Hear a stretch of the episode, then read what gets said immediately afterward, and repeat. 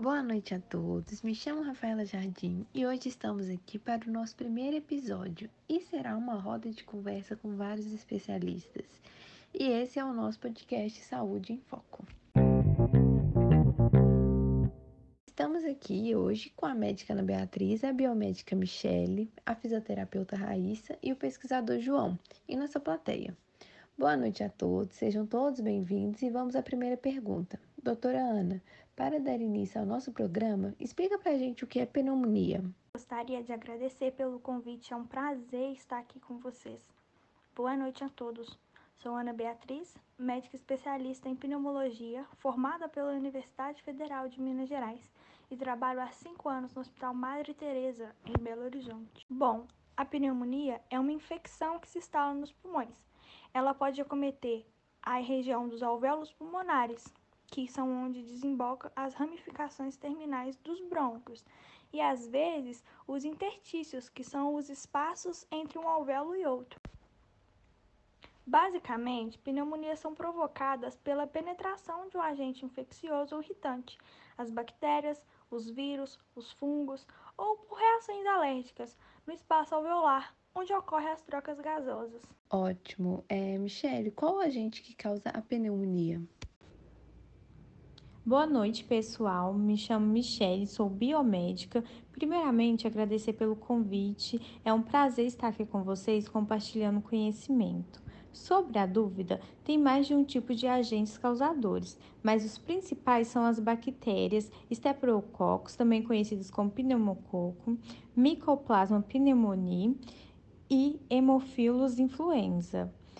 Essa doença ela pode também ser desencadeada por alguns tipos de fungos e de protozoários. Temos uma dúvida na plateia. Boa noite, meu nome é Giovana. A minha dúvida é para a médica. Sou estudante e eu li que existe mais de um tipo de pneumonia: a bacteriana, a viral, a fúngica e a química. É, você poderia me explicar a diferença entre elas e qual é a mais comum? Sim, então, Giovana, como você citou, existem esses tipos. A mais comum entre elas é a bacteriana. A pneumonia bacteriana, ela se instala nos alvéolos, fazendo com que eles fiquem inchados e percam a eficácia nas trocas gasosas. É tratado com medicamentos antibióticos. Já a pneumonia viral é um quadro infeccioso pulmonar causado por um vírus. Em primeiro momento, ele ataca as vias aéreas superiores, por exemplo, uma gripe. Porém, quando a gripe é mal curada, o vírus pode deslocar para as vias aéreas inferiores.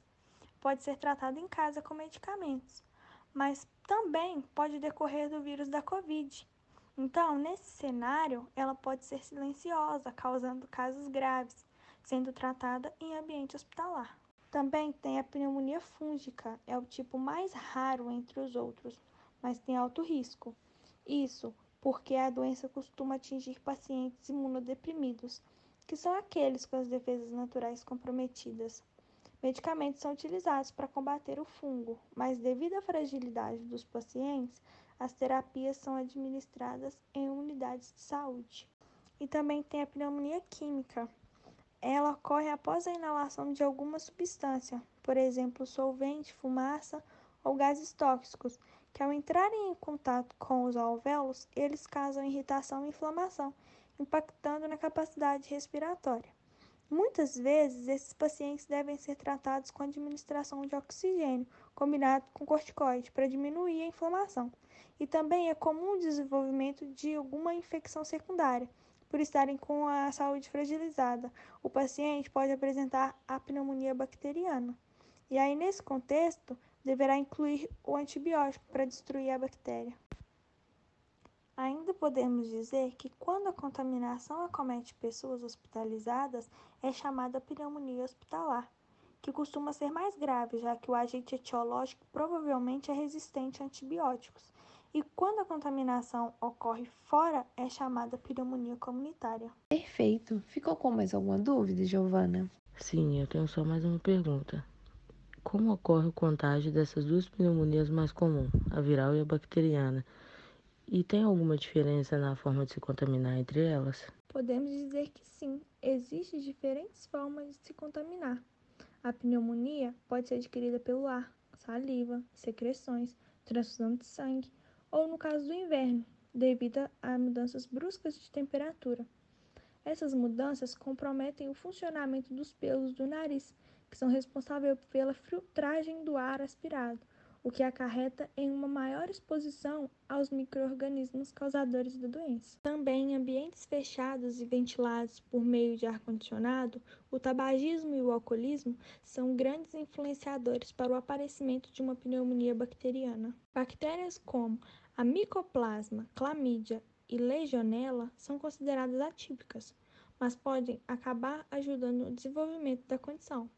Existe também a possibilidade de uma infecção mista, composta por mais de um tipo bacteriano. No caso da pneumonia viral, tem os vírus que podem desencadear a condição, e eles são os responsáveis por gripes e resfriados, como a influenza A, B ou C, o H5N1, o H1N1 e até mesmo o novo coronavírus. Nossa, que interessante. É bom a gente saber, né, que existem formas diferentes de se contaminar e sobre tipos diferentes da mesma doença surgiu mais uma dúvida na plateia. Boa noite a todos. Minha pergunta é para o pesquisador. Vocês explicaram a forma de contágio. Eu sou mãe e eu gostaria de saber como eu faço para me prevenir. Boa noite. Sou João Paulo, professor e pesquisador da área de saúde na Universidade Federal de Minas Gerais. Muito obrigado e estou imensamente grato pelo convite. Bem, as principais formas de prevenir a doença são recomendações simples, como ter uma boa higienização das mãos, ter hábitos saudáveis e também uma boa alimentação também ajuda.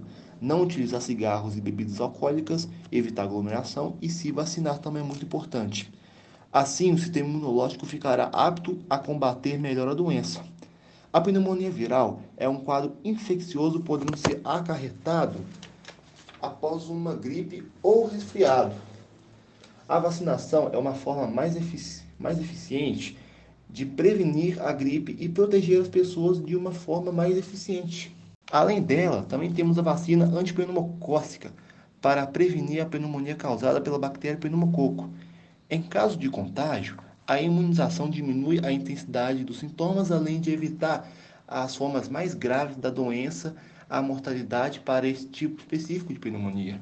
Michele, é, existe algum estudo sobre remédios contra a gripe que são capazes de deter a pneumonia sozinhos? Então, Rafaela, não tem. O que temos é a vacina contra a gripe causada pelo vírus influenza. Ela não é para tratamento, mas sim uma prevenção que, por sua vez, vai combater o vírus e complicações que poderiam nos causar pneumonia. Ótimo. É, agora eu tenho uma dúvida. A gente já falou como se contamina, como se previne, é, e Raíssa, você que está hoje na linha de frente em um hospital como fisioterapeuta, de que modo seria o tratamento e a diferença entre tratar em casa e no hospital?